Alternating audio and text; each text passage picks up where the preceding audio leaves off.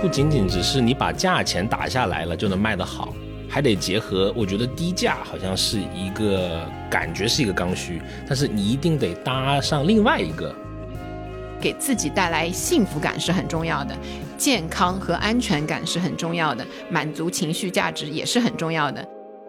大家需要的是，我能拿便宜的价格获得一个跟以前不一样的、有有升维体验的东西。大家好，欢迎收听最新一期的消费新知，我是 Neil。大家好，我是 Rene。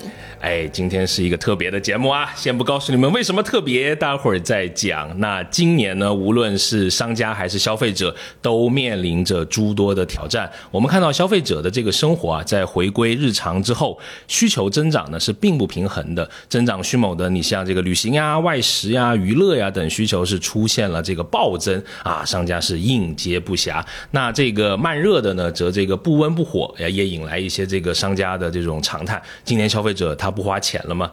那今年的七到八月呢？我们对呃七百多名来自不同城市的消费者进行了围绕这个消费信心的这个研究。那这一期呢，我们就会从研究的这个部分内容展开，跟大家聊一聊谨慎消费期里的这个花钱的艺术啊，并且这一期呢，我们请了一位特别的来宾，为大家来呃带来一些消费一线以及商家端的最新的观察。那如果想跟我们有更多的交流和沟通，欢迎加入我们的听友。群入群通道呢，也请关注我们的微信公众号“消费新知”，回复六六六。好，那还是这个老惯例啊，我们先聊数据。这些数据呢，其实是从一个问题开始的。如果我现在问大家，现在如果有一笔这个五千元的意外收入的话，你会怎么去使用它？请敖老师喝奶茶，喝到它不行。五千块，真的，哎呀，这个这个其心可诛了，感觉加两瓶茅台进去。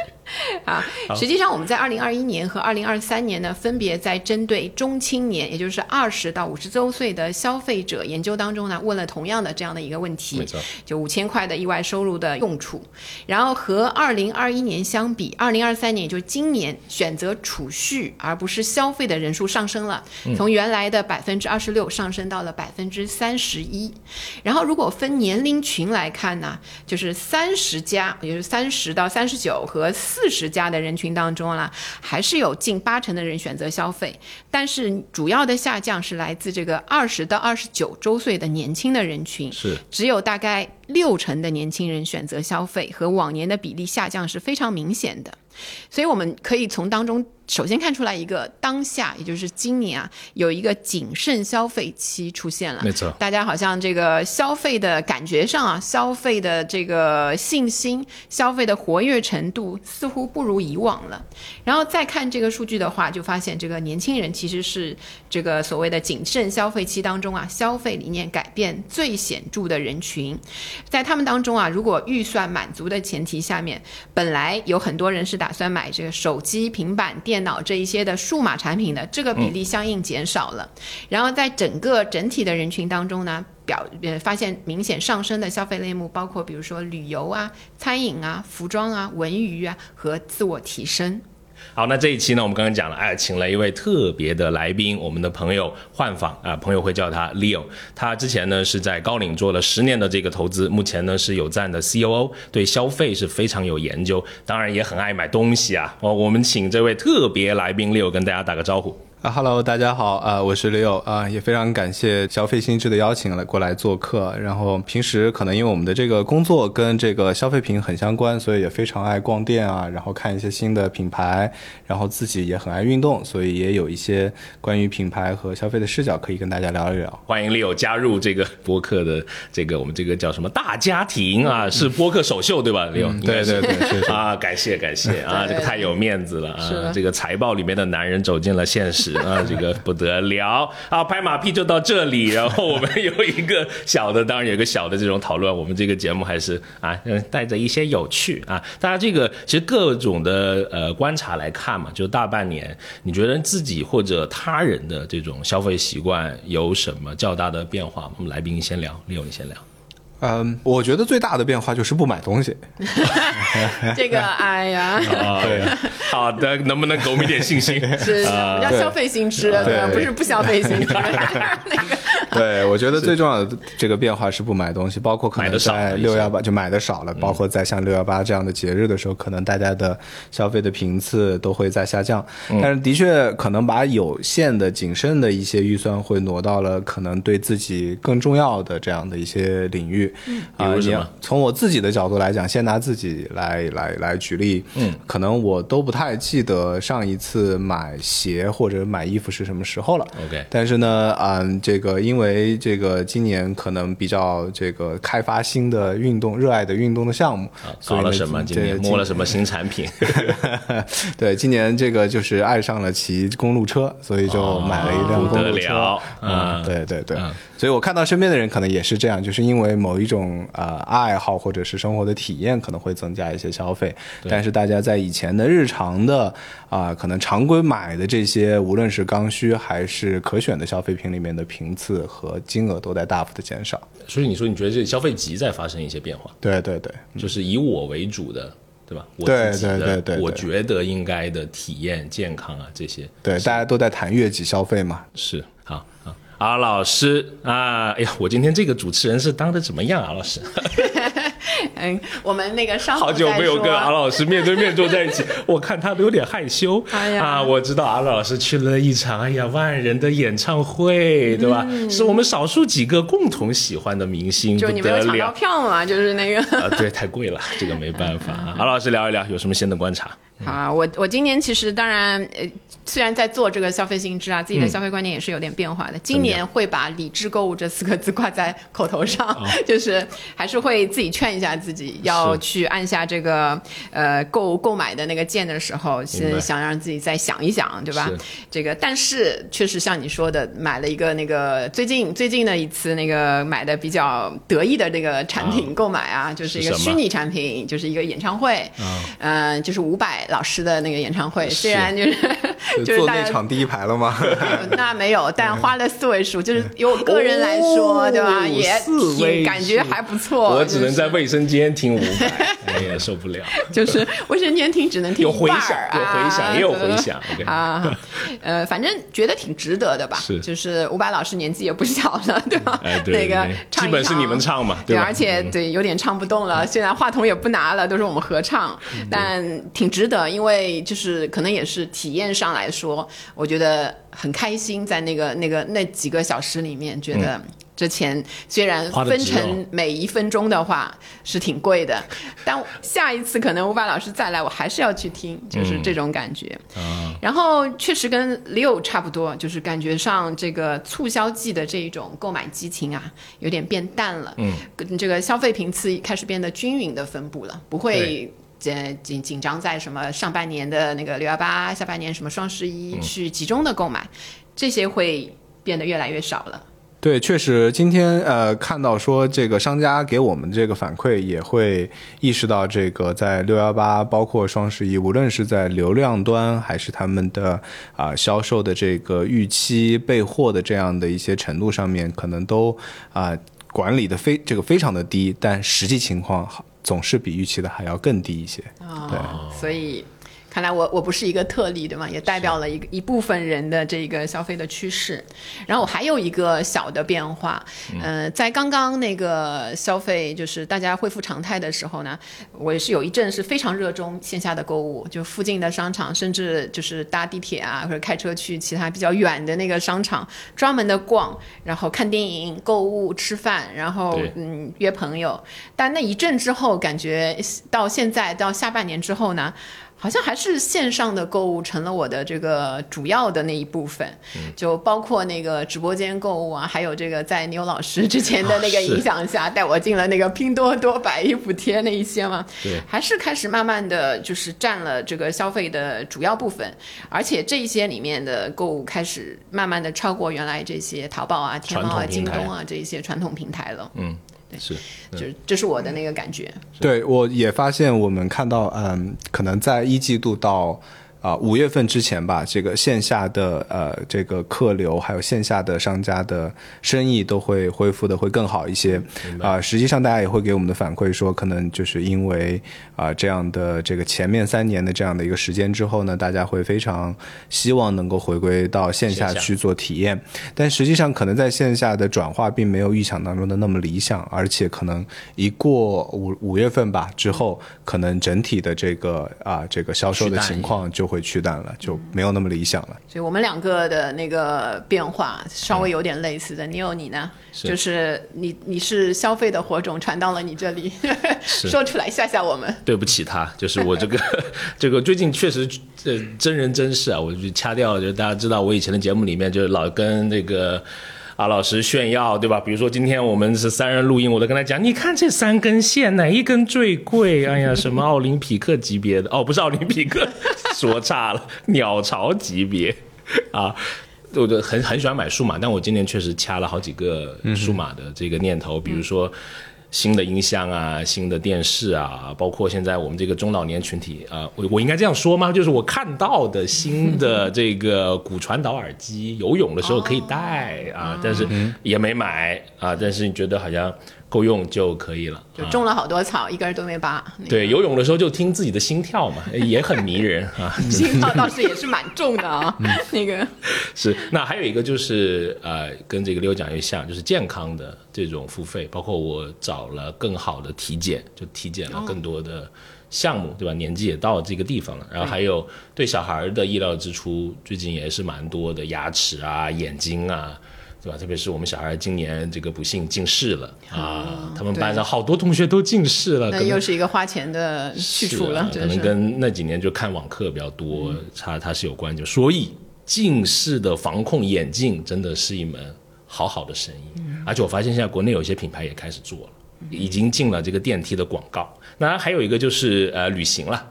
旅行是你说是算体验型也好，你说算月季也好，因为很多年都没有出国旅行了，跟家人一起出国旅行就挺好的。嗯啊，我们不叫 city walk，我叫城市徒步，因为真的好累，就是要 背的蛮多东西，徒步，哎呀，基本上每每天就两万步吧左右，真的。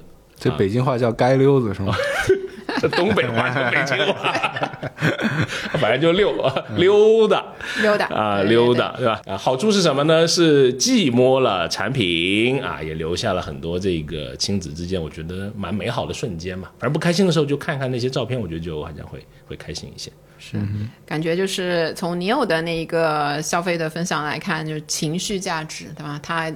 从家人身上带到了这个曲线月季，嗯，然后还有自己月季，像旅行啊那一些消费，然后从我们三个人整体来看，就比如说共同点这些体验啊，在消费的优先级里面显示的非常的重要，我们都愿意为这些体验花钱，但是原来那一些什么衣服啊，那一些呃不那么刚需又可以省掉的，现在好像就觉得哎能能能省就省了吧，就不要去用了，就是。这样的感觉，所以其实从我们的身上也可以看出新的一个消费者的这个特点。嗯，我们叫它新的实用主义，就是这个实用主义跟原来不一样。原来我们觉得满足刚需这个东西耐用，对吧？这个我们觉得它有实用性。但是现在消费的意义在变化了。这个在新的实用主义消费组里面呢，有刚需的这些意义，尤其随着这个年龄的越来越轻的那一个那个世代里面。满足刚需的意义开始变得不那么重要了，然后上来的那一些比较重要的意义，比如说给自己带来幸福感是很重要的，健康和安全感是很重要的，满足情绪价值也是很重要的，甚至比如说在二十加的那一个人群当中啊，证明自己的品味是表示这个东西有实用性的非常重要的特点，远远的超过了比如说四十加和三十加的那个人群。是为大家这个分享一个，我们把它叫新实用主义产品的一些特点啊。如果你把它分类是这个食物类产品的一些购买的这个决策里面呢，高性价比和耐用毋庸置疑是大部分人的这个选择，而单纯的追求低价的人是开始减少了。嗯，那你追求产品的多场景和这种多功能的使用是开始增加了。我们把视角如果放到非实物的这种呃产品上呢，高性价比的重要性。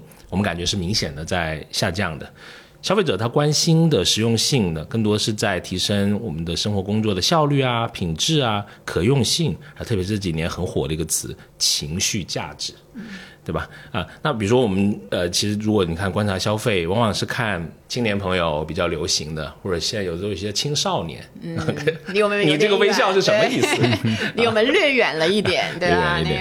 啊，六，你有什么观察吗？就是你觉得在青少年比较最新流行的一些产品，或者说你觉得可以值得讨论的？哎呀，我觉得其实现在好像离这个青少年越来越远了。你也越来越远。好的，好，对对对。不过我最近看到呃一个挺有意思的这个这个现象，就是首先是被教育了一个新的品类啊新的东西叫手账。啊，叫手账啊，这个好像出了几年了。对对对，是的，是的。啊，那其实这个呃和一些有意思的笔记本啊，是过去几年都还挺受啊青少年欢迎的东西。是。那我们可能更有意思是会发现，在线下有一些，比如说消费品的一些伴手礼啊，或者是一些。啊，甚至碑贴呀，或者甚至是一些宣传上面也看到，对包装上也看到了这样的这种有一些手账这样痕迹的这样的一些呃元素。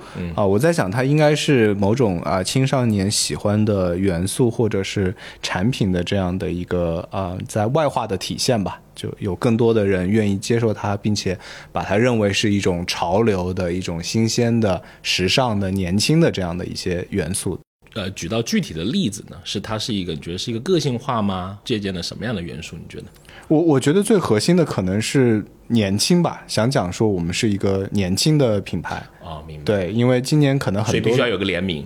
对，手账当然就是我感觉啊，我可能跟年轻人走得近一点，近一点，近一点，没有那么新，但是确实它不断的在更新。就是今年的手账文化跟往年的都会有一点点小的不一样的，就像六刚才说的，每一年都会有新的要素出来。就是年轻人把它作为一个社交货币，确实有他们的圈层文化在。然后每一年流行的东西会不一样。如果我们把视角放到更年轻的那一代，就是。呃，按照这个倪友老师的这个观察，更年轻的那一代，就是他们会有一些什么新的社交货币出现吗？谢谢您，我我成为了这个更年轻的一代啊，对，因为有容颜，因为你的下一代比较年轻，你高兴什么？你 对对对，就看我儿子他们这个很有意思，就是有一个在玩的，呃，小学生在玩，中学生在玩，其实更大年纪人也在玩，小红书上面很火，叫咕卡。啊，您肯定知道对吧？那个流略有耳闻，来来仔细说说吧。啊，古卡啊，其实就是源自这个，应该是韩国那边过来的，就是所谓叫应援文化，就是要最最早最早应该就是给一些偶像啊，然后他的这个卡片，然后去装饰。因为“孤”在韩文里面的这个啊，这是敖老师告诉我的，嗯，“孤”就是装饰的意思，嗯是吧？要贴很多这个好玩的一些贴纸啊，闪亮亮的一些小星星啊什么的。哎，我说“小心”这个词显得我特别老，就反正就是一些好看的吧。你不要介意，你介意这一点就说明你特别老了，真的很老。啊，那反正就是你为了更好的欣赏，刚开始就是明星，后面泛化出来好多，可能是猫猫狗狗，你自己喜欢的东西都可以，万物可孤，对吧？甚至都出现一个词叫“孤勇者”。孤勇者哦，所以不是那个哦，懂了懂了。但是你会看到的，如果我们从再高见领一些，对吧？我们想一下，这种总结一下，那肯定是一些 DIY 了，包括像焕仿刚他说的这种个性化的，像你说的一些社交。对吧？我自己觉得可能有一些要减压的功能吧，因为我看到小红书上好多叫做沉浸式咕卡，嗯，啊，就是那个就是也没什么剪辑什么的，反正就是让你感觉好像就跟冥想一样，就感觉是一个挺放松的这种主题啊。但是我自己好奇，我看了小红书上最火的一些主题。其实都蛮猎奇的，并没有 那么解压，但可能是娱乐性可能会再多一些。比如说举例像什么猛男咕卡，对吧？参考我以前讲的猛男粉，差不多是那种类型的吧。什么富婆咕卡，还有一些反差一些的老年人来做一些咕卡的视频，什么我的爷爷、我的婆婆啊什么在咕卡啊，对，这个就有点猎奇的那一种。我觉得这种反而是它的这个浏览量是挺要点。对对对对，是你呢？呃，其实基于这个咕卡，这个比较年轻的朋友，就是比他们稍微就是少年吧，青少年当中有一种另外的这个社交货币在流行，叫流麻。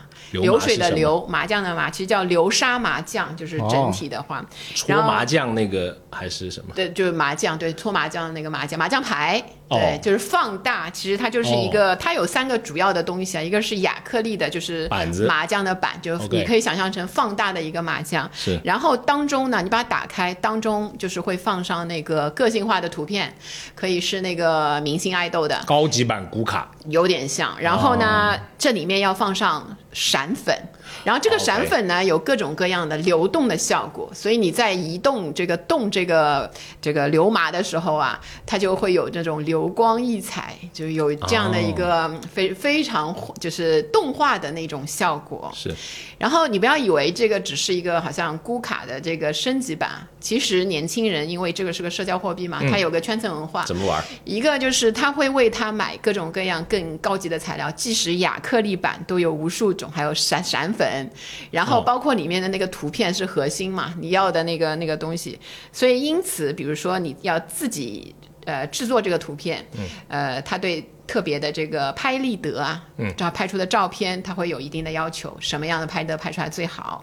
然后打印机什么样的最高级，配什么样的油墨弄出来是最真实、最好看。所以他们对这些的购物会产生一些特殊的需求。嗯，然后在这个流麻的身上啊，其实你会看到，就从小学生到那个中学生到更大一些的成年人都在玩，它有一些解压的要素会在里面的。亚克力上面有那个塑封的那那个撕掉的时候，其实是很解压的。很多人很迷恋那个感觉，就像挤那个泡泡一样，对感觉嘛。其实我我现在都很喜欢，就是把那个比如说屏幕上面那个 又发现了撕掉，或者 很奇怪的或者那个电器上面包的那一层弄掉，哎，真的很舒服。就是就是这种有有一种愉悦感、解压的那个感觉。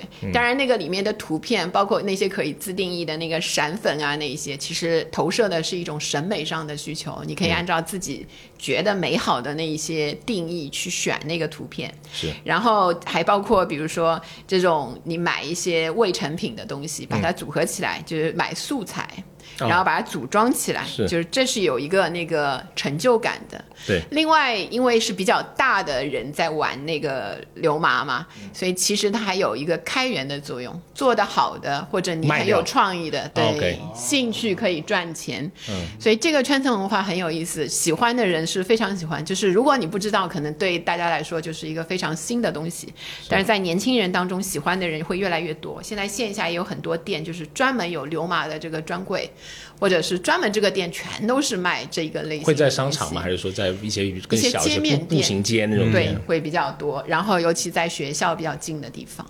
其实是一个小的，然后还有很多人当时在线上买，你可以买到各种各样就更个性化一点的东西。年轻人的照相机，对，就有点像，就是反正大家的，因为我们我们年纪大一点的人，社交货币可能是另一些嘛，对吧？对对对，那个自行车，自行车。刚才刚才忘了问那个自行车是多少钱，因为我刚刚偷偷的问过了一下，我看过了，我在朋友圈看过了，不得了。是，但他们可能就是呃几。百块或者百元以内就达成了一个这个又解压又有那个社交要素的这一个价值。嗯，所以我们看从年轻人上面其实可以看到，这个新的实用主义的产品其实有三个相关的这个价值层面。就我刚才说的一个是审美价值，抛开这个刚才说的流麻。其实洞洞鞋就是今年特别火，嗯，就是跨越了很多的年纪的时代，我们发现都在穿。就淘宝二零二三有一个洞洞鞋的趋势报告，里面说，就是仅今年七月，大概有一千六百五十九万人在淘宝搜索了洞洞鞋，成交量比去年同期是增加了百分之四十八。然后还有一种新的东西叫鞋花，就是可以嵌在那个洞洞里面的一个个性装饰，对。然后成交量年同比增长了。超过了百分之一百一十八，所以我们既说它就是丑丑的，让人觉得它萌萌的，是丑萌丑萌，这是一个年轻人比较有代表性的这种审美观。是这个在地铁上面，我真的看到好多，而且它这个鞋子的颜色好像还偏暗色为主，因为它要衬那个鞋花嘛，鞋花跟五颜六色。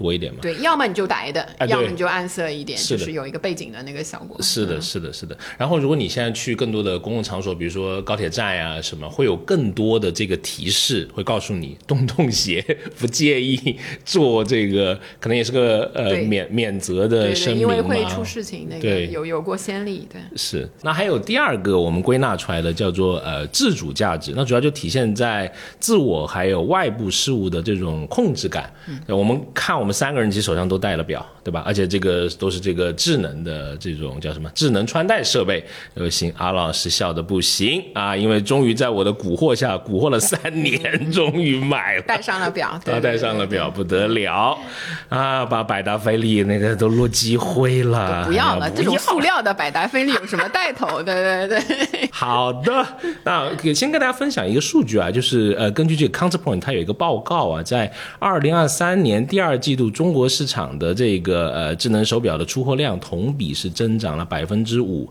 我们自己的研究里面，受访者戴运动手环或者运动手表的比例也非常非常非常的高，特别是在一二线城市，是吧？是那他们主要就是期望哪些呢？最主要的期望就是要周期性的，希望对自己的身体还有心理的这个状态去做数据化的监测和评估，那去来及时的调整作息还有运动的计划，用以保持更加健康的身体以及更充沛的工作的学习的这种状态。对，我也看了啊、你们的这个报告，其实有一点我也觉得蛮有意思的，就是提到这个关于体验价值的部分，也是今年很突出的一个例子。嗯，那我发现，呃，从我自身的角度来讲，每到周日早上，你可以在朋友圈看到各种明星的演唱会啊，就恨不得这个全国的主要的大城市啊都在开每周六晚上排满了演唱会。好几个。对对对，所以大家也能看到报告当中，可能有这个百分之四十五的这个受访者都对演唱会非常感兴趣，然后黄牛的票也炒出来了这个天价。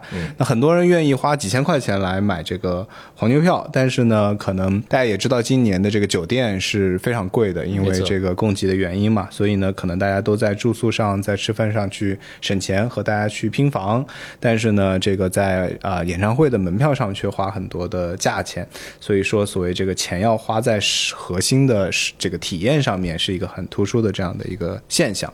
所以我们就看这个，嗯，很多是代表了年轻人非常典型的这种价值观嘛。嗯一方面，年轻人这个价值价格的这个敏感度啊，其实在所有人群当中都是比较高的。没错他们期望低价，就传统的这种性价比对他们仍然有用的，然后耐用程度他们也追求的，然后包括追求低价。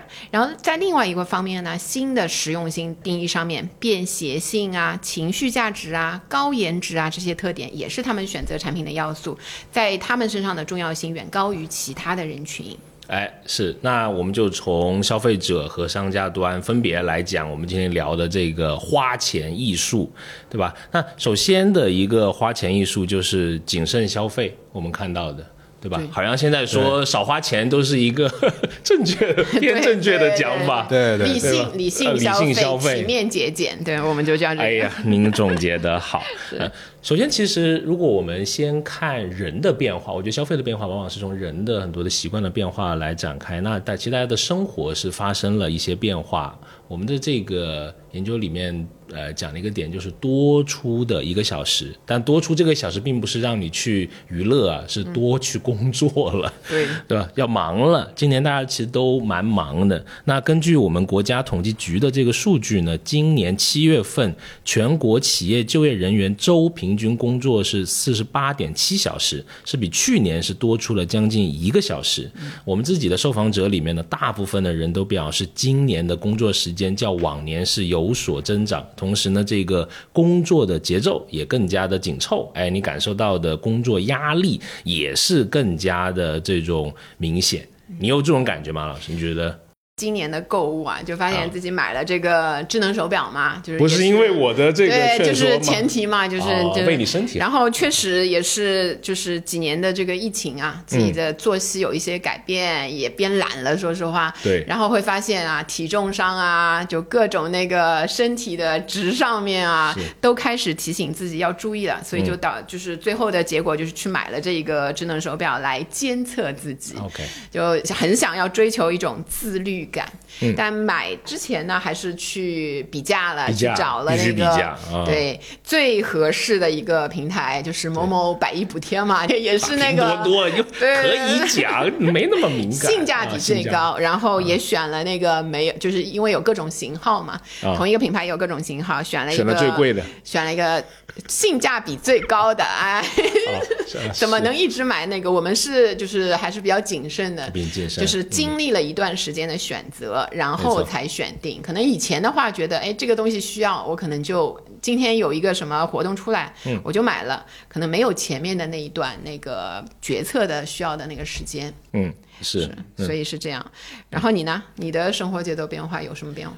我的变化就是越来越焦虑了。我的智能手表，因为我上次不聊过我的新智，哎呀，我都好后悔了解了一个新的知识，什么 HRV 啊，对吧？上次讲过了啊那个什么心率动态变化，天天提醒我。知道。是吧？有知道吧？呃，骑车的时候不知道有没有？有有有是吧？嗯，会告诉你啊，这个要注意啊、什么时候？不是不知道还好，知道了，呃，可能话不能这么讲啊，但是确实会促使我有更多想要让自己放松一些的时刻吧。所以，对我一直是冥想的爱好者，我就毫不犹豫的又续费了。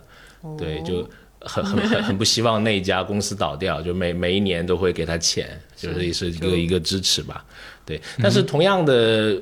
这这很矛盾的一点是，既买了冥想会员，然后同时也买了一个，因为阿老师老说我忘记事情，对这个经常被他诟病。我我现在形象就有差，我感觉 总是在批评啊。没事没事，评论里面你的形象可好了，我就不再赘述了。反正就是买了一些这个跟这个时间啊、管理啊相关的这种会员嘛，对啊，就是这种你想要有这种控制感，对吧？控制欲。控制狂，对。呃 不是控制狂，是那几年没有控制，然后你希望首先自己能控制自己嘛，就反正总得体现控制的欲望吧，我能这样说吧。啊啊反正就是一边放松一边紧张呗，对，为了全面的了解一下男性群体，我们再来问一下李优老师的意见。太商务了，你这个专场，说说你的车吧，啊，终于到了大戏哎呀，这个车，那我们是一种比较戏谑的方式聊，还是以比较啊朴实的方式聊一下？哎呀，这个也不是我一个这样的案例。嗯，这个今年这个大家这个开始玩这个公路车，然后也把我杭州真的好多，坑西溪晚上我看到真的，对对自行车比车多，对对对，现在自行车也比真真的是 也比俩又聊上了，在做我节目没买啊，我没买。啊，那自行车还比车贵呢，现在。哦，真的。来，我们问一问，来，我现在要替大家问一下，嗯这个车大概花了多少的成那个价钱呢？呃，也就也也就近六位数吧。啊 大家都说买车要一步到位，省得折腾，这样最省哦钱。有道理这样最省钱。对这个也是经过深思熟虑的那个消费决策。我对感觉对对对对，就是可以从普通的车一路升级，这样花的钱可能比一步到位会更多一些。是对，然后迷人之点在于哪里呢？就是这我我觉得可能呃最主要的这个动力来源于健身吧，健身啊健康还是对对对，我们身边的这个朋友和同事，可能从去年开始，嗯这个健身之风啊，非常的风靡啊。这个，呃，我我感觉今年我们和身边的朋友平均可能瘦了五斤。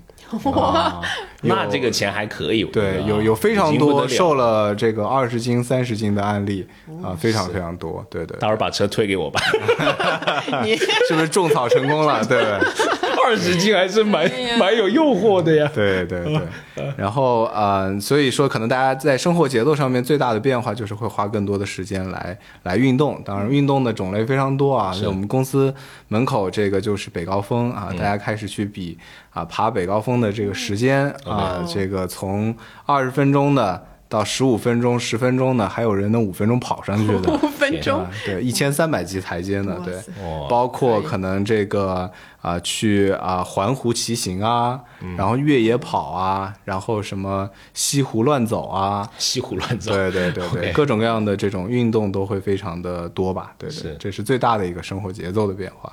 好，然后从我们三个的这个比较个案化的这个消费者里面啊可以看到啊，其实我们今年啊，这个有一种感觉，就是以前我们说月己嘛。就是想给自己更好的。其实原来可能自己拥有的已经不错了，但我值得更好的。嗯。但是今年的话呢，有一种要善待自己。我前两年可能有一点不太好，就不管是心理上啊、身体上啊，哎，我觉得就是没有那么的在这个比较好的最佳的这个状态，所以我要有一种疗愈的这个心情对待自己，所以给自己一些好的，给自己再好的也不算稀奇，能有多少就给自己多少，所以花钱上好像感觉比这个原来的月己啊更会舍得一些。虽然说我们消费决策的时间花的时间长了一些，但是购买的那个标的物其实还是那个标的物，是的，就是这样的一种感觉。我觉得这个有点像那种口红效应的那个感觉。对对对，我也觉得，我们看到今年这个身边的这个朋友啊，包括我们还有的一些商家啊，这个什么行业相对生意比较好做呢？就是做滋补的啊，做保健品的，啊，这个领域是今年相对比较火火热的，对。啊，可以看到说大家呃都可能更加关心自己的身体健康，所以从方方面面啊都会尝试新的一些，包括海外的一些跨境的这样的一些滋补品，给到自己，包括自己身边的父母。什么类型的滋补品最火？我觉得可能还是在关注，比如说啊什么心脑血管，比如说关注自己的作息这些维度上面是比较火的。然后我们还看到说，像家里面的一些，比如像香氛。啊，这样的其实也是在也带有疗愈性，对疗愈性质的，对对，包括刚刚提到的冥想这样的一些课程，都是还挺火的。不过呢，就是这些保健品，其实通常来讲，客单价可能都在三位数。啊，大家其实啊，这个在用相对可接受的这样的价格，在满足自己内心里面对于健康啊，对于善待自己的这些渴望吧。所以这也是口红效应的一种体现。是，所以我们在这个社交平台上面，其实也看到了两种，我个人觉得比较主流的，我们所谓叫理性消费的这种叫什么气息吧、文化吧。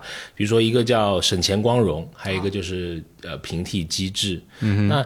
全人群的感觉都对价格蛮敏感的，不仅仅是大家说的，就你收入更高好像不太敏感。我们自己的这个观察里面看到，百分之九十五的消费者其实都在关注这个叫薅羊毛的。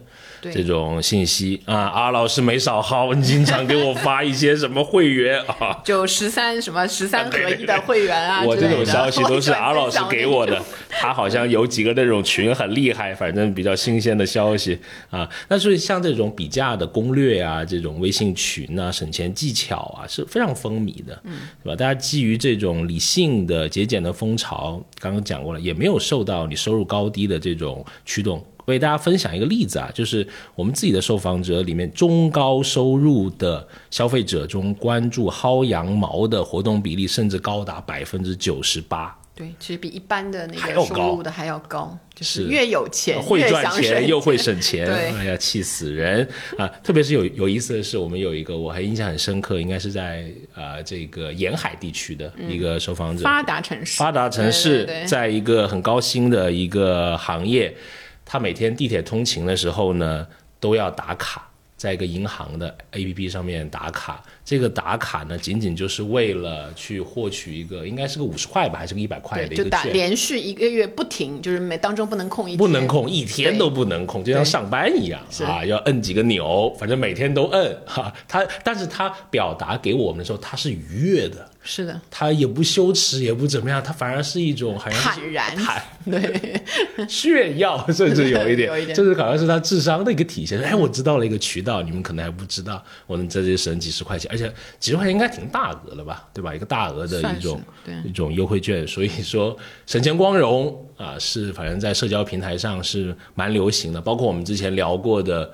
穷鬼套餐，嗯，这一些对吧？你在社交里面，官方都下场来造梗，那你自黑也是这种流量的呃发动机，还有这种什么各种的比价，对吧？阿老师都去拼多多买东西了，现在什么叫都去？我很乐热所以它的股价您看呐，就是直飞呀，对吧？反正多平台的做功课是。都是要的，是吧？做功课，以前我都不知道大家学习有没有那么用功啊！现在买个东西真的是非常表格，那真有人用一个 Excel 表群里面，是是，对吧？啊，那反观就是看这个商家端的，我自己的感觉是平台的的这种忠诚度下降。我不知道李友会认可这样的观点吗？对对，今天现在消费者这个在任何地方都可以买东西，只要能结合场景，啊，这个结合大家的需求，然后能买到平替的这样的产品，在任何平台都会下单买东西。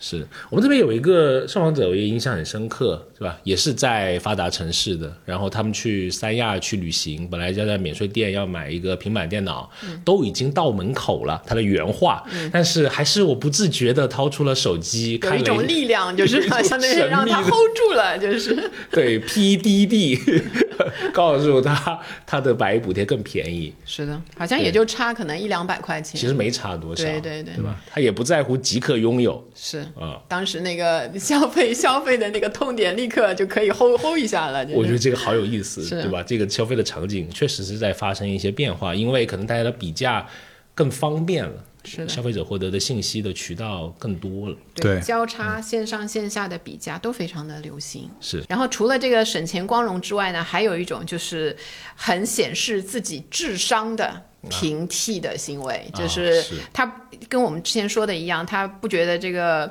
呃转向比较便宜的转买这个比较便宜的东西是一个不太那个光鲜的事情，他觉得很坦然，因为这是根据我的智商、我自己的经验，然后呃分析之后得出的一个结论，是一个表现我自己能力强弱的一个标志。是。是我自己都知道了一些，因为我们可能做节目做这个叫什么研究的关系，对吧？我都知道了好多护肤的这种成分，什么阿列酵母啊、视黄醇啊，对吧？你看，证明我是完全脱稿的啊！这个哎呀，随口就能讲出来。再多说一个。就两个对吧？脑容量里就两个，这两个不 简单。熊果苷第三个，但熊果苷最近有问题，我看了一些报道。哇，这我都不知道，是吧？待会儿分享给你。反正都都知道了。我觉得，而且现在的这个成分党，我个人的感觉是二点零的到来。就是不仅仅像我这样这种一点零的，就我知道名字，对吧？现在人他玩配比，就像科学家一样。是的，你光知道名字不行，我得这个配起来。这个 A 模式的跟 B 模式的，你不同的这种配比达到的效果是不一样的。所以更多的功课其实是在路上啊。跟大家分享一个我们看到的 CBN data，它一个调研的显示啊，有百分之四十七的女性认为成分党啊不应该唯成分论，而更应该注重刚才讲的这个产品配方的这种科学配比。所以你会看到现在越来越多的护肤品开始在彰显自己的这种叫什么科技力吧。就然后大家也觉得以前没有上的，就是上的时候不太认真的化学课啊，现在成了一个很手写的那什么什么酵母的公 式，对对，二列酵母变得重要起来。现在很多人翻开了那高中时代的这个化学书来 温习高中没学到过，哎呀，老师一看你那个时候就没怎么努力。哎呀，所所以我们也看到现在化妆品这个行业真是越来越卷了，就是这个。感觉在小红书上，大家比拼的都不是品牌。哎，你看到是说明卷，它往什么方向卷？是一个哎，就是这些啊，成分啊，配比啊，科研能力。对，科研能力啊。所以说，大家在比较产品的时候，都像是在对比公式、对比成分、对比比例。然后大家看到消费者都这样做，然后在小红书上都有大量的晒，就是不同的产品之间的这个成分比例是什么样子的。其实这个对商家来讲还是蛮有挑战的，就是因为它相当于打掉了品牌的这样的一个溢价。在里面观察挺有意思，对对对，更多的变成一个快速消费品的这样的一个概念。那从某一个层面来说，复制是不是相对简单？因为你知道，像广州那边，其实这种模式是非常的流行的。对对，就是因为这样，所以可能品和品之间的这个差异会越来越小。当一个品爆了之后，是很容易有大量的跟随者的。对对。它会更加贴近白牌的这样的一个状态，是，嗯，就是等于说白牌都有平替了，现在已经到这种程度。对，我我还看到说，其实今年的这个大火的，啊包括这个啊蜜雪冰城啊，包括瑞幸啊，其实也是。啊，某种平替突围的很典型的这样的一个案例啊，因为前些年奶茶都是非常火嘛，然后大家看到的什么喜茶呀、瑞雪，对他们可能都是在二三十块或者三四十块这个客单价。那今年大家都开始做啊低价的产品，而像在这个三四线城市非常火的这个号称万店的这个蜜雪冰城，他们都开始进一线城市是来去平替这些更贵的奶茶。同时呢，这个像咖啡这样的这个。品类啊，这个以前大家都觉得像星巴克可能。这个杯价在三十块左右的这样的产品，可能啊被瑞幸的九块九，可能还有库迪的八块八，库迪现在可猛了，对，还有幸运咖的七块七，对啊，我们在想这个 可能一杯咖啡不断下移，一杯咖啡能到六块钱，我估计啊，这样来去去平替，那可能对于这个很多消费者而言，这个毕竟以前觉得喝咖啡还是一个比较。啊，可能洋气的事儿，对吧？仪式感，有仪式感的事情，那现在可能会被大量的低价的产品能够去解决这样的需求。哎，那就来到了这个本期我觉得很精华的这个部分，对吧？请了这个消费行业的老玩家，可以叫老玩家吧？也不老，也不老。什么那个经典的称呼？哎呀，打的都大富翁了，可能啊，就是那在商家端来看是怎么在这种刚刚都说了竞争很卷，然后消费者又开始要这种谨慎，还要去理性的消费，那但是生意依然要继续做嘛？那商家是怎么去来去满足消费者在这种新的谨慎消费期的需求？在你看来？啊，我我觉得可能有几个层面的现象啊，这个从从消费者比较容易感知到的这个部分上来讲呢，就是啊，比如说品牌会出低价的产品，没错，嗯啊，这个包括刚刚讲蜜雪也好，包括华莱士这样的一些本身在下沉市场的品是比较火的，然后可能一些啊曾经做消费升级的这样的一些品牌也会开始去啊出这样的低价的产品，满足消费者的这样的需求。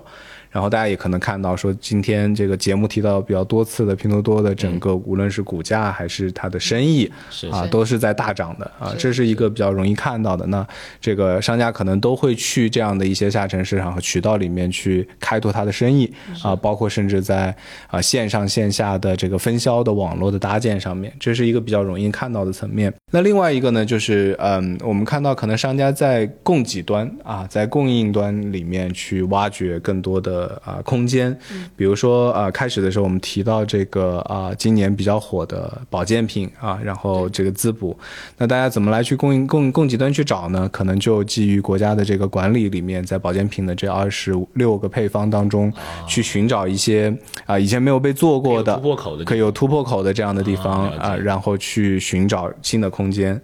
但我觉得最重要的就是基于今天我们这个谈论的这个角度啊，就是会觉得，甚至省钱这件事情、谨慎的消费这件事情，和可能等会儿要聊到的这个，就是也有多花点钱挥霍，实际上是一种啊结合在一起的这样的一个一个一个效应。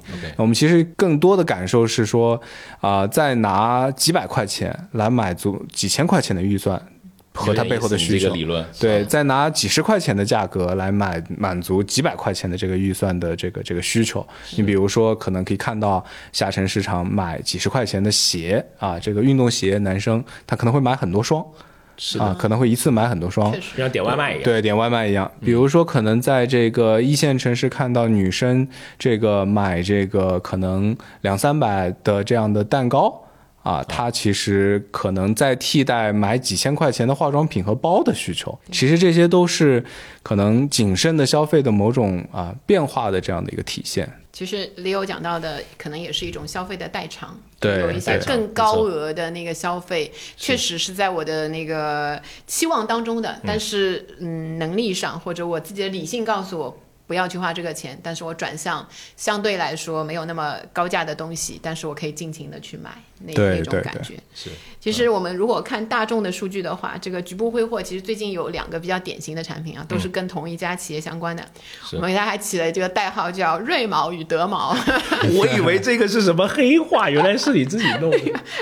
瑞幸跟那个茅台，就是茅台的两个那个联名，还有就是德芙跟这个茅台的联名。咖啡的话，它当时买那个十九。九块九，当时一天就销量非常惊人啊！后来决定作为一个长设的产品，对，现在已经卖了一段时间了。我们过一段时间可以再去看看它卖的怎么样。是，但是当时刚出来的第一天确实出圈的话题，对，在社交圈里面的，我觉得特别厉害的是当天就出圈，是，甚至是那个小时就出圈。我们群里面一大早就有人开始发了，对你应该是前三个发给我的，因为你最时髦嘛。发，你这样夸我，我也不是很不是，我不是夸你，我是阐述了一个事实。是，然后我们听友群里面大家都在。真的在买，它不是虚假繁荣，它真的大家在在追求这个东西。然后后面很多的热点，比如说这个能不能开车呀，啊，是吧？很多又开始做一些新的，又开始延展出延展出好多好多讨论，真厉害！这个联名这一次。对。然后最近的那个和茅呃茅台和那个德芙的那个酒心巧克力联名是在九月十六号上线的，然后线上的话呢是一分钟内售完。然后在线下店大概是在十多分钟，据说也是卖完了，就是一下子就没货了。你要要货的话要等着了。然后我们从那个德芙的淘宝旗舰店里面去看它的价格啊，它叫毛小玲，然后两粒装和十二粒装分别是七十元。和一百六十九元，不便宜，不便宜。但是从另外一个角度上来看，如果跟那个呃另外一些买奢侈品啊，买一些女性刚才李友说的另外一些喜欢的东西来看呢，好像也没有那么贵，所以买起来可以。就是我用挥霍的这个心态，也可以挥霍一下。就是这样的感觉。对，我觉得其实这两个案例是特别棒的营销的案例，它特别符合今年当下的这样的这个环境。因为其实茅台是一个这个被大家广为流传、熟知的这样的，可以称它为奢奢侈品品牌，但实际上喝过它的人。还是很少的群体，所以它典型的是一个高维打低维的，就是说让大量的知道茅台却没有喝过的人，可以用非常低的价格去体验一下。同时呢，这个体验的方式又是一个时尚的、时尚的，对吧？这个有社交属性的、出圈的这样的一个一个方式，无论是巧克力还是还是这个咖啡，所以这是个特别棒的经典的联名的营销案例了。我不知道啊，我总有一种观点，我总觉得是第一个进场的人会比较好，但是我没想到第二个进场的。好像感觉还不错啊，这个是就现在大的荣誉度会那么那么多了吗？我觉得从另外一种角度看，就是大家的这个消费能力啊，还是在的，还是在。就是要怎么换？我们说，对我们说口头上，我就说我自己也是，有时候口头上一定会把理性购物放在那，但是看到有一些对有意思的下单，有意思的东西，对吧？我还是会小挥霍一下，没错，这也是可以的。是。所以说，可能也是在试探吧，因为它试探不同的价格带嘛，对吧？比如说一个三十多块钱的、七十多块钱的、一百多块钱的，我觉得也是这种传统的老品牌，对吧？在试探在青年人群里面。这种消费到底是一个什么样子？他也在做一些实验吧。是，再跟大家分享一下，其实我们刚刚讲这个，呃，还是有能力去进行这种消费的，对吧？或者是有意愿去进行这些消费，因为其实大家的收支的情况，我们看一个大的一个数据的这种分享来看。都是在增加的。其实，根据我们国家统计局公布的这个收入的大数据来看，那截止今年的年中，消费者的人均可支配的收入实际是增长了百分之五点八，实际的支出其实也在增长的，增长了百分之七点六。所以整体来说，看到购买力其实是在。增长的可能是买了不同的东西，对吧？我们刚刚讲的用了不同的场景去来进行一个消费，比如说刚刚说的啊，你说挥霍，挥霍这个词可能偏贬义。我们如果说把它说大额消费，对吧？我们呃花更多的钱在在这个里面，呃，我们看一下这个大额消费的有一些流向啊，我们总结下来有几个最多的，我们看到的受访者的他的反馈就是黄金。嗯，对，黄金买金买买金比那个买钻感觉要有安全感 多了那种，感觉好像不在什么永流传了。现在，因为群里面不老在发什么那叫莫桑钻嘛，什么钻，大家还在聊这种新的这种玩意，对吧？这种东西怎么来替代？那也是个平替的体现，也是个平替，没错，人造的钻石啊。然后我们根据这个中国黄金协会统计的这个数据显示，二零二三年上半年我们国家黄金首饰是销。售出了将近三百七十吨，与二零二二年的同期相比呢，是增长近百分之十五。那第二个我们看到就是保险。根据我们国家这个保险业的这个数据，一到七月的数据啊，根据这个可比的口径，前七个月保险业的原保费的收入增比是增长了百分之十二点九六，将近百分之十三的这个增长。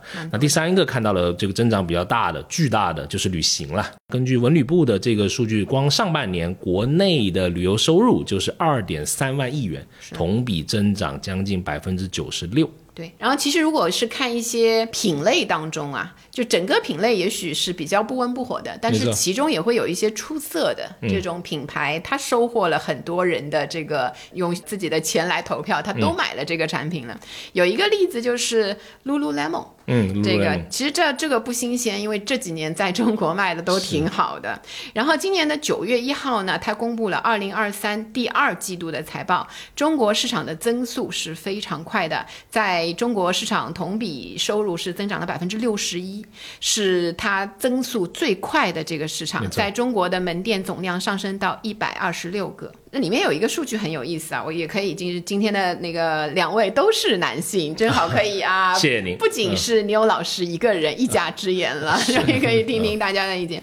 就他有一个数据说，二季度内呢，Lululemon 的男士产品收入同比增长了百分之十五，然后现在的它的收入结构当中呢，男士产品收入的占比已经上涨到了快百分之二十四。所以对你们来说啊，一个就是就你们个人的这个购买经验或者喜好程度来说，它是一个很吸引你们的产品吗？愿意为它去花钱吗？我试了很多，但是还没有买。我就之前我讲过了，有很多的 原因，对吧？好，这里我本来想插一句，现在我收回我的话，就是不能取笑牛老师。谢谢你啊，今天在朋友面前给我面子。对，反正就是，当然它很多创新的产品，什么 A B C 裤子啊这些，我还有一些了解啊。但是我自己去做去商场去做调研的时候，我确实是发现，在那个卖场里面的男生是越来越多。哦，就等那个试衣间的时候，以前都青涩，都是女生。现在以前都是那个男生等在外面等女生，现在男生玩手机什么呀，现在手机也不玩了，是对吧？可愿意去里面去来摸一摸产品啊什么的。而且我发现它的 logo 大小都不一样，位呃，就或者它 logo 出现的位置，如果我自己的观察，在不同的产品，在不同在不同的地方都会，比如说是瑜伽服会出现在更明显的地方。因为你要知道，我我我穿着一个 Lululemon，有一些虽然很多人觉得，哎呀，我都买了好多年了这个品牌，但是其实很多人是第一次尝试嘛，对吧？它还是有一些那个叫什么外外在型的这种，你说社交货币也好，对吧？对，它更多的被别人看到，可能也会唤起别人对这个产品的这种好奇呀，然后会有时候会展开这个需求去购买这样这样的一些。但男生的裤子的那个 logo 就在一个很隐蔽的一个地方。所以男性之间不 不会那个互相瞄一眼，是不是因为 Lululemon 可能被更固化的认为是一个偏女性的一个品牌？它在推广的时候，它在设计的时候有这方面的这种这种考虑啊？我我觉得可能是，因为我觉得他这样的一个做法更像是一个就是品牌出圈之后的做法。我们经常说这个一个品牌能卖得好啊，通常就是买它的人都不用。哦天哪，你这句话经典，既经典又扎心。对，买运动品的人其实都不怎么运动，对吧？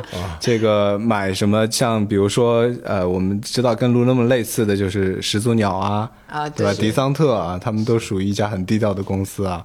他们应该是主打做户外的这个用品的，就是极致应该高端的户外用品呢。我我也是用户啊，但是今天他能出圈，就是买它的人都不会去户外。都不会真的去户外。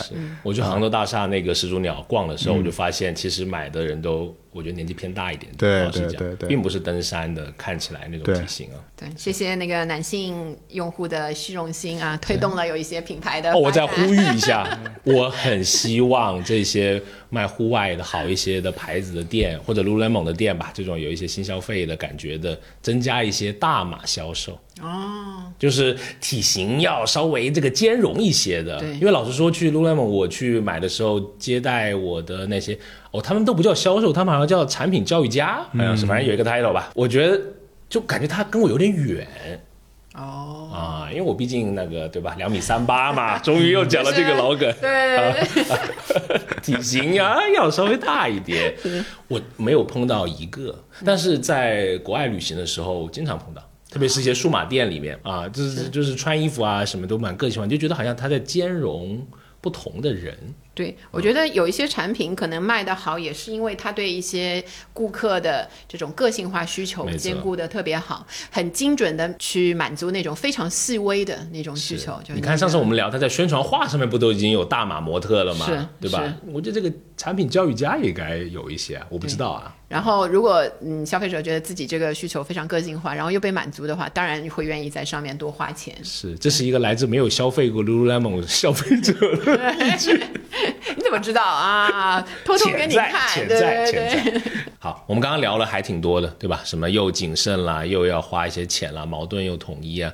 那我其实今天其实很难得请到这个 Leo，我觉得很有意思，因为他看到的一些观点，可能是我们在做研究的时候，因为我们更多的还是我跟 Rene 啊，我们还是看到的是呃消费者为主嘛。那消费者之外，我们看到像你看到可能你更熟悉的领域，比如说从行业的大趋势，从商家端来看，我们刚刚聊那些，你觉得还有什么是嗯值得在今天我们再探讨一下的？对我，我觉得今天的这两个视角啊，谨慎的消费和绝不挥霍，我都是非常啊认同的。就一个从呃，我们看到今年的商家的这个经营的情况而言，像提到的旅行，今年肯定是很火，但是旅行的火并不只火在说传统意义上的旅行，我们看到可能在暑假期间的这种亲子旅游团，超级多，或者是这种有一点。体验式的民宿啊，有甚至有一些贵的这样的偏这种轻奢民宿，嗯啊是非常火的。嗯，包括可能去海外的这些旅行，也不再是去经典景点打卡，可能会有一些小众路线啊，小众的路线或者某种跟心灵相关的这样的一些旅行的这样的产品是是非常火的。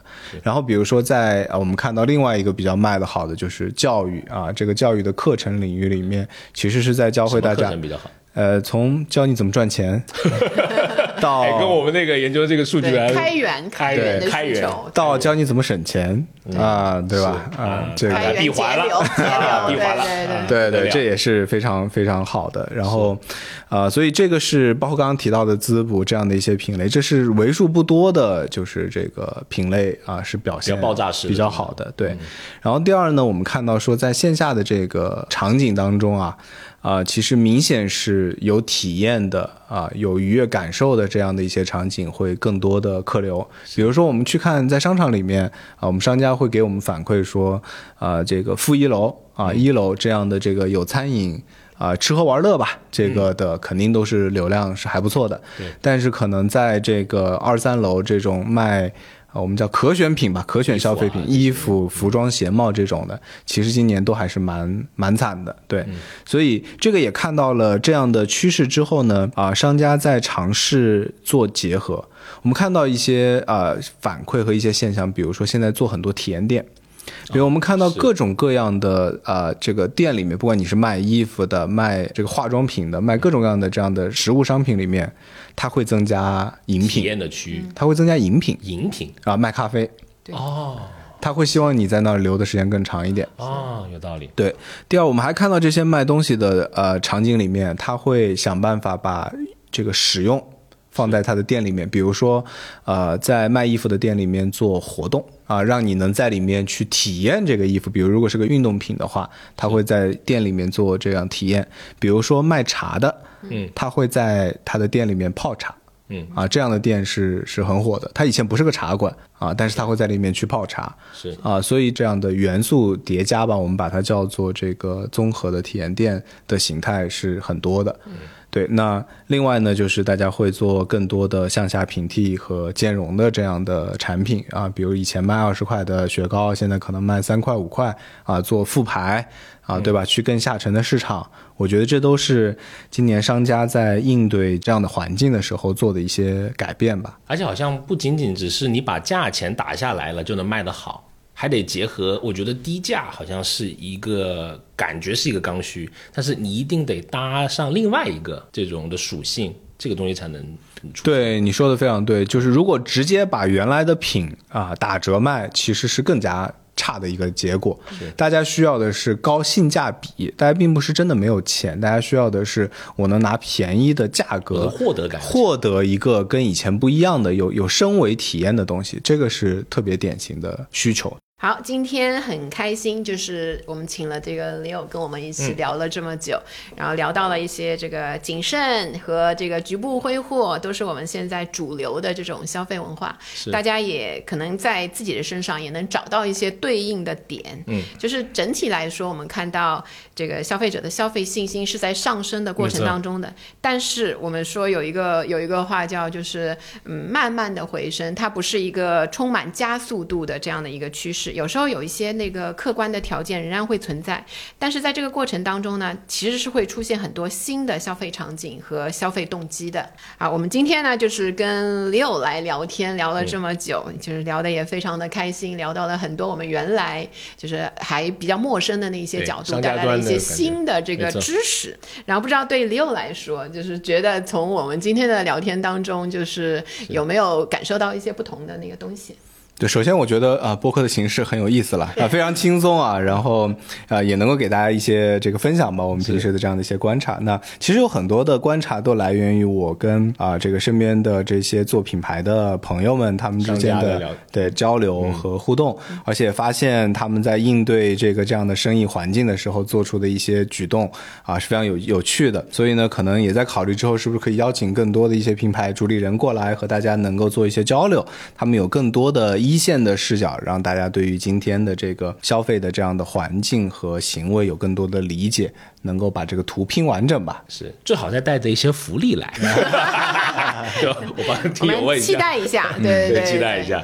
好，那我们这个本期节目就到这里。如果想跟我们有更多的交流和沟通，欢迎加入我们的听友群。那入群通道呢，也请关注我们的微信公众号“消费新知”，回复六六六。当然呢，也会非常开心，如果你订阅关注我们这个播客“消费新知”，每一期呢跟你聊消费的新数据、新趋势，以及我们在消费者行为研究中的。一些观察，如果你觉得我们聊的还可以，欢迎将播客分享给你的三五好友，这将会是对我们非常非常重要的支持。好，那就期待能够在下一期节目继续与你在空中相遇，拜拜，拜拜，拜拜。学而时习之，不亦说乎？下回见。